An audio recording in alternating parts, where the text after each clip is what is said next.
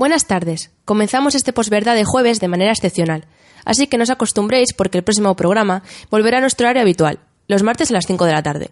Recuerda que si no te viene bien, los miércoles estaremos también a las 12 del mediodía. Así que, eh, bueno, dicho todo esto, ya comenzamos el programa de hoy, ¿no, Ángela? Me parece bien, allá vamos. Aquí comienza Posverdad con Ángela Luján y Javier Salido.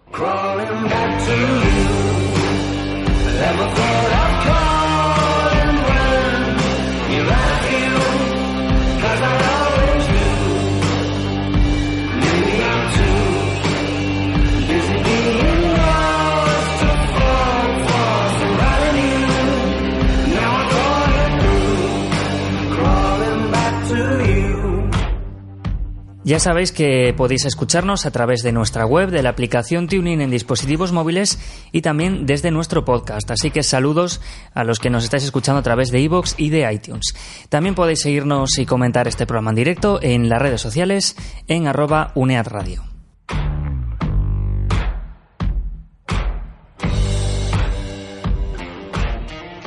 Decía Bukowski en su poema titulado A solas con todo el mundo, la carne cubre el hueso y dentro le ponen un cerebro y a veces un alma.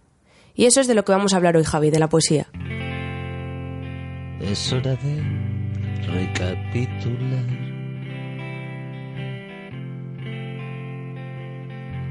Las hostias que me ha dado el mundo. Hoy querrán oír mi último adiós. Poco a poco van llegando y yo los recibo en batín. Y unos me llaman chaval y otros me dicen caballero. Hace una semana fue el Día Internacional de la Poesía y por ello queremos hacer un pequeño homenaje a la poesía desde nuestro conocimiento y como siempre con vosotros. Claro, hablamos de, de poesía, pero ¿qué es para ti la poesía, Javi? Pues para mí yo no sabría definirlo muy bien. Tengo que decir que no soy ni un gran lector, ni invierto mucho tiempo en, leer poesía, pero lo que sí que tengo claro es que eh, cada vez que lo leo, pues mm, tiene una extraña capacidad de, crear con muy pocas palabras una cantidad de sensaciones muy grandes. Eh, recuerdo una, una tarde de, camino a casa en el tren ir leyendo eh, la poesía de Simborska y tuve que dejar de leer, tuve que, que apartar la vista porque con cada línea que leía era, era inevitable identificarme tanto con, con, cada una de las cosas que decía que, que, fue imposible huir de mis, de mis propios pensamientos y de mis propios recuerdos. La poesía tiene eh, incluso un hueco para, para, las matemáticas, que hoy parecen pues eternas eternas enemigas dentro de los, de los currículos educativos. Precisamente Simborska le dedicaba uno, uno de sus poemas al número pi. Decía, el admirable número pi, 3,414. Las cifras que siguen también son preliminares, 592, porque jamás acaba. Si tuviera que buscar una definición, pues seguro que no lo encontraría porque creo que lo que realmente significa la poesía es eh, lo, que, lo que llega a causar en cada uno de nosotros. Bueno, yo sinceramente tampoco podría hacer una definición como tal, pero recuerdo que empecé a leer poesía por todos los libros que mi hermano tenía en su cuarto, que por cierto ninguna era de poesía, y él que tiene un lenguaje así muy kafkiano, dice que ese tipo de lectura no lo entiende. Entonces yo le dije que probase a leer algo de la misma Simbosca y que a ver cómo se sentía. Nunca más volvemos a hablar del tema. Por algo sería, ¿no? No sé, no voy a preguntar por si acaso. Creo que la mejor manera de tener una definición de poesía es leer tus poemas favoritos y leérselos a la gente. Así entenderán un poco de lo que hablas. Y si hablamos de poesía, nombraría a muchos poetas. Entonces aprovecho la ocasión para nombrar a Martín Bezanilla, cántabro dedicado a la poesía. Tuve el placer de hablar con él hace ya bastante tiempo y de leer un poema suyo que se titulaba Superman ante el espejo. Si miras al espejo, es el futuro quien opera. Incluso ahora que la grúa forma contigo un péndulo y baila el tenebroso ritmo del tic-tac al acostarte. Incluso ahora que ya no eres capaz de hablar, te muestro uno y sonríes catártico al mirarte. Porque nos gusta ver que el tiempo se ha centrado más en otros. Pero hay algo del presente que muere en el pasado, como las botellas que caen desde el contenedor al camión de la basura, o como el hielo que se desprende de un iceberg y se deshace en el agua. ¿Qué más da si todo suena igual cuando te derrumbas? al igual que Alberto Santamaría. También es cántabro y también se dedica a escribir poesía. Hace ya unos meses Ángela y yo tuvimos el placer de formar parte de la presentación de su último libro en Torrelavega, en la que nos mostró una recopilación titulada El huésped esperado. Yo estuve en Alaejos, mientras el sol depuraba a los estúpidos hombres que se depilan el pecho. Yo estuve allí donde la tierra nada dice, entre camiones de puertas oxidadas que levantan una tierna piel de polvo, de camino al menú del día. En realidad, una sombra aquí equivale al mordisco de un cuerpo débil, apenas nutritivo. Tomar una Coca-Cola contigo en Alaejos es como devolver al tiempo todo el metal prestado, como devolver vida a lo que eternamente se repite. Un ciclista detiene sus pies sobre la tierra, como un bello inquisidor reclama agua del cielo en Alaejos, siempre en Alaejos. ¿Cómo regresar allí de donde nunca debimos salir?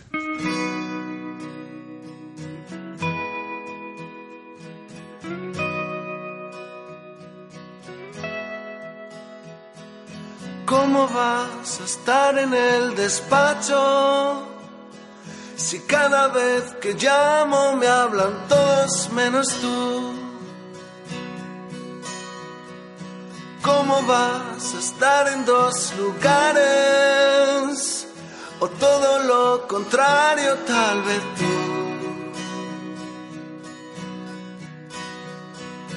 Es verdad que no quieres a nadie. O lo que pasa es que tú no sabes que ya no puedo estar rotundamente solo. Como todos los programas de posverdad y todos los temas que tratamos, nos gusta hablar con alguien que tenga más experiencia que nosotros, alguien que nos pueda contar más verdad de todo esto. Por eso hoy hablamos de Juan- con Juanjo Prior, profesor de lengua y literatura del Elías Estelas de Cantabria de los Corrales de Huelna, pero que también eh, guarda una cierta relación con la poesía.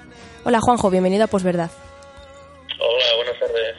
Bueno, cuéntanos un poco cuál es, eh, a pesar de ser profesor de literatura, cuál es la, la relación que tienes con la poesía, ¿por qué te gusta tanto?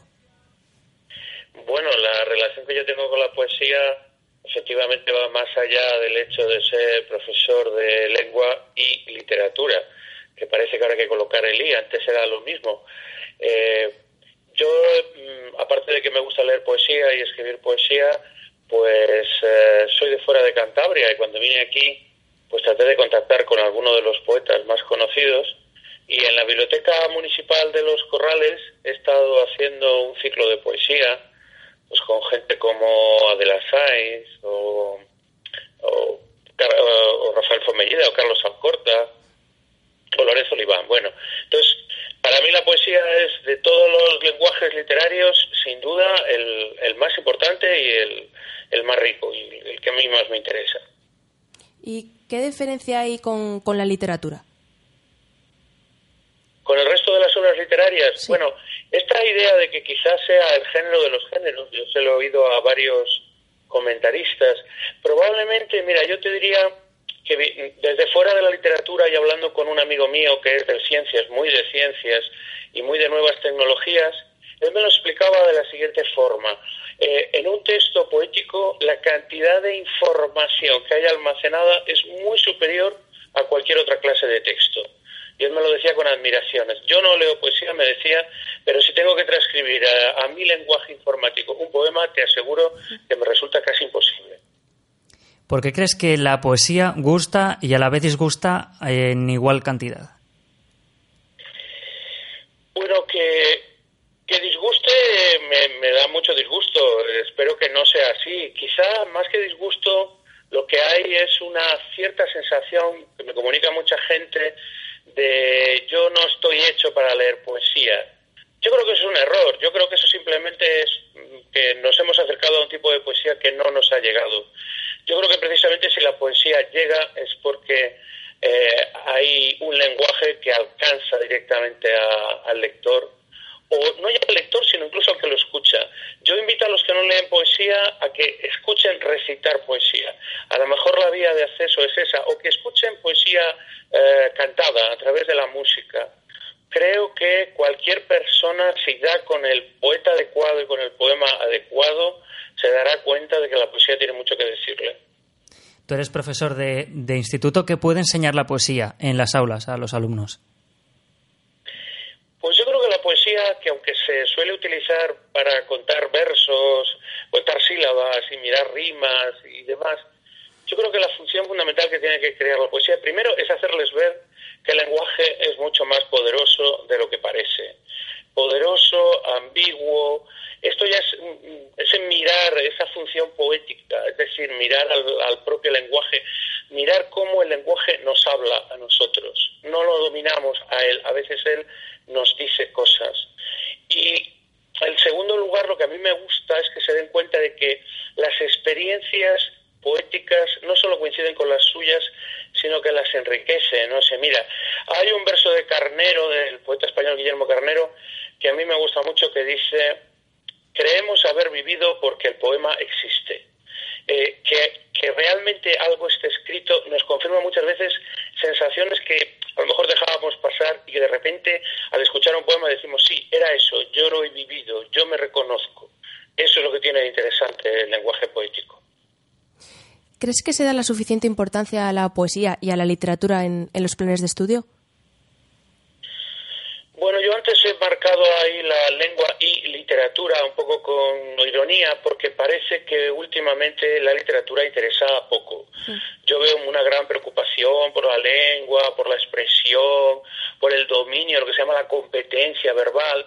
Y yo creo que se nos está olvidando esta dimensión estética. Yo creo que en general, en el mundo actual. Y, y es verdad que hace no, no mucho la ficción, la mentira, eh, el mero complacerse en algo estético, pues estaba mal visto, era como apartarse de, de lo práctico, de lo útil eh, en la vida. Entonces, eh, creo que la literatura no está suficientemente valorada en este sentido. Y aunque siga habiendo pruebas de literatura, hay como una especie de temor, un, una cierta pereza eh, para, a la hora de acercarse sobre todo a nuevas obras. Entonces yo creo que hay que intentar recuperar la literatura como actividad artística. Esto es lo que yo echo de menos. ¿Qué tipo de poesía crees que, que puede recomendar a los jóvenes de hoy en día para que, para que se introduzcan en este tipo de, lengua? Bueno, pues mira, te, te diré que eh, los jóvenes no necesitan que les recomendemos nada porque, eh, curiosamente, hay una auténtica efervescencia poética joven que se está viviendo en este momento en España y como suele ocurrir, son los jóvenes los que han elegido su propio camino. Y en ese camino yo, por ejemplo, estoy atento a lo que a lo que me llega. Y lo que me llega es gente muy joven, gente con una con un gran acercamiento a los medios audiovisuales, gente que está recuperando esta idea de que la poesía, más que una cuestión de libros, es una cuestión de voz y de encuentro y de recital y de nocturnidad y hay una serie de, de, de, escritores, como digo, jóvenes, muy directos, con un lenguaje sentimentalmente muy marcado, que, que están mmm, creando un público lector, por lo visto están incluso vendiendo muchos libros. Entonces, bueno, existe esa tendencia poética, que como digo es la que mucha gente joven ha, ha elegido. Ahora, es evidente que eh, para alguien como yo, cuando escucha a esta gente joven, inmediatamente me surge la, la, idea de preguntarles si conoce la tradición española. Yo creo que es, es fundamental el que un, una persona que ya ha tenido ese acercamiento a la poesía se acerque primero a los clásicos. Hablo del siglo XVII, hablo de Quevedo, por ejemplo. Hablo de. El otro día lo comentaba yo con un amigo que hablaba muy bien de Sabina y de las letras de Sabina, de cómo le llegaban. Yo le decía, pero Sabina se sabe a Quevedo de memoria, por eso escribe también. Y, y no sé, por ejemplo, recuperar figuras como Gil de Viedma, que es un poeta interesantísimo que a lo mejor la gente no conoce. Entonces, bueno, yo más que nada lo que haría sería recomendar determinados libros para, para esta gente que ya está metida en la poesía y que sabe muy bien por dónde quiere ir. Eh, sabemos que el, IES Estelas de Cantabria tiene un proyecto también de una, de una emisora de carácter educativo. Eh, ¿Cuál es la diferencia a la hora de aprender poesía dentro del aula y fuera del aula, en este caso en, en la radio? Nosotros tenemos un, proyecto de, de, mejora de la, lo que se llama mejora de la capacidad de expresión oral. Y en ese proyecto lo que hicimos fue montar una emisora de radio. Nosotros grabamos nuestros programas, luego los colgamos en la red y nos acercamos a este lenguaje que a mí personalmente me gusta tanto. Eh, entonces, eh, la diferencia fundamental eh, es que de entrada podemos hacer programas sobre cualquier asunto, eso es lo de menos, pero cuando nos centramos ya en la poesía, claro, la diferencia es que aquí el poema no hay que comentarlo, ni contarle las sílabas, ni mirar el tipo de rima, hay que entenderlo y hay que interpretarlo. Entonces, en el mismo momento en que alguien, un, chaval, tiene que ponerse delante del micrófono con un poema y tiene que, contárselo a los demás, eh, él tiene que entenderlo previamente. Y ahí es donde se produce realmente lo que a mí me interesa. Ese momento en el que el poema me dice algo, yo lo entiendo, yo lo entiendo diciéndolo, y esa es la parte que yo creo que realmente descubre a los chavales qué es la poesía. No es un texto fijo, no es un texto muerto, es una cosa que ocurre y eh, alrededor de ese texto se pueden generar emociones. Cuando ellos se dan cuenta y me dicen, no, no lo he hecho bien, espera, tengo que hacerlo de nuevo, esto no es lo que quería yo decir, en ese momento me di cuenta de que esta experiencia radiofónica, radiofónica es, es justo lo que andábamos buscando. Esto en el ámbito profesional, en el ámbito personal, ¿qué te aporta la poesía en tu día a día? A mí personalmente, bueno, eh, yo creo que bastaría simplemente, mira, a mí me basta a veces simplemente con, con un verso, y con tener esa, esa seguridad de que tengo cerca de mí determinados, uh, determinados libros, determinadas obras, y que basta simplemente abrirlas para encontrarme un mundo de, de posibilidades. Eh, yo soy muy de intentar cada día leerme algún verso y de, y de meditar sobre él y de darse cuenta, yo no sé si esto se puede llegar a transmitir, pero darse cuenta de todo el potencial que hay. Eh, antes he citado un verso, mira, otro verso de los que yo manejo. El otro día estaba leyendo otro poeta español, Leopoldo Panero, y de repente leo, todo es verdad porque alguien lo ha soñado.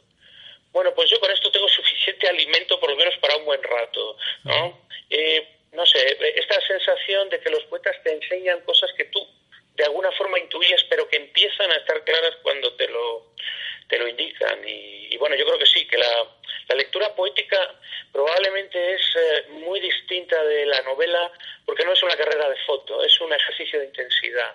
A veces basta con un solo poema, con eso ya está y con eso puedes pasar realmente, mm, no diré una etapa de tu vida, pero sí un instante importante de tu vida. Por lo menos en la mía así ocurre. Bueno, nos gustaría, Javi y a mí, que, nos recomendaras un poeta y un poema, no tiene por qué ser el mismo, y así de paso, pues que tomen nota a nuestros oyentes. Pues eh, es difícil, pero bueno, ya que he nombrado a, Gil de Viedma, eh, creo que puedo recomendar eh, un libro. Si me pedís un libro, pues yo recomendaría Las personas del verbo de Jaime Gil de Viedma, más que nada porque acaba de, de salir en una, en una edición estupenda y esto también a veces es muy interesante volver a leer los viejos libros en nuevas ediciones.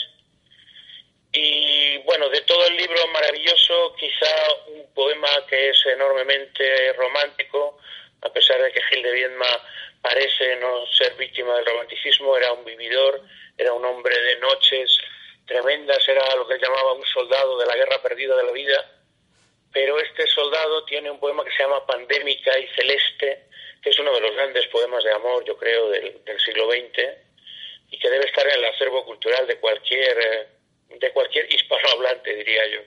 Pues eh, muy bien, Juanjo Prior, profesor de Lengua y Literatura del IES Estelas de Cantabria, de los Corrales de Buena, muchas gracias por habernos acompañado en una radio.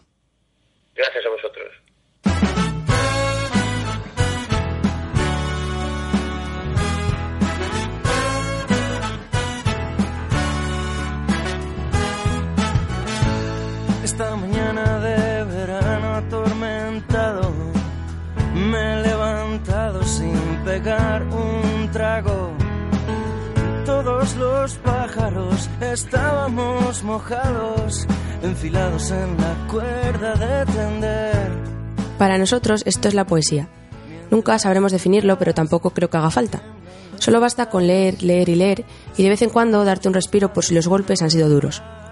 Hablábamos antes, Javi, y decías que leíste una vez un poema de Zimborska que te dejó algo raro, ¿no? Como roto. Pues sí, totalmente. Una de las cosas que más me cuesta de la novela es que requiere mucho tiempo, que a veces, pues por mi ritmo de vida no tengo. Y sin embargo, en esos tiempos muertos de ida o vuelta de la universidad, en esos momentos pues de retiro zen que todos tenemos en algún momento de nuestras jornadas, un poema siempre viene bien. No sé si sonaré muy ñoño con esto que diré ahora, pero bueno, me lo voy a permitir por una vez. Lo que más me gusta de ella es su gran diferencia con la novela, que una te hace imaginar y la otra, la poesía, te hace sentir. Pues creo que ya eh, lo dejamos aquí y la próxima semana volvemos ya con nuestro habitual tono enfadado y queremos hacer una pregunta a nuestros oyentes. ¿Os consideráis clase media? bueno, pues con nuestro tono enfadado pero también desenfadado, volvemos el próximo martes. Ángel, adiós. Adiós, Javi.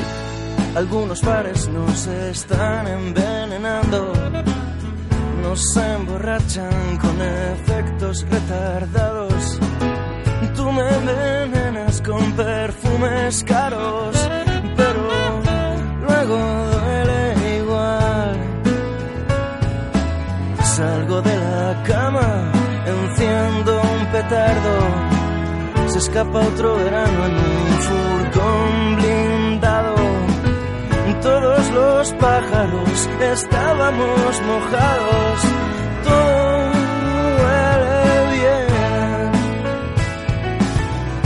Yo lo que quería era seguir soñando con mujeres desnudas que van al trabajo en autobuses rojos. Esta tormenta de verano es un segundo de un invierno entero. El mundo gira en un sentido absurdo mientras yo te espero.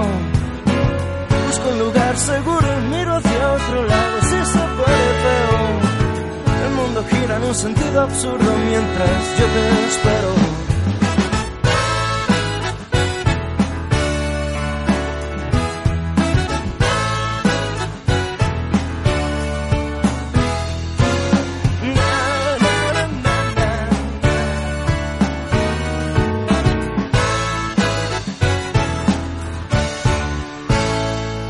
Posverdad, Uniatlántico Radio.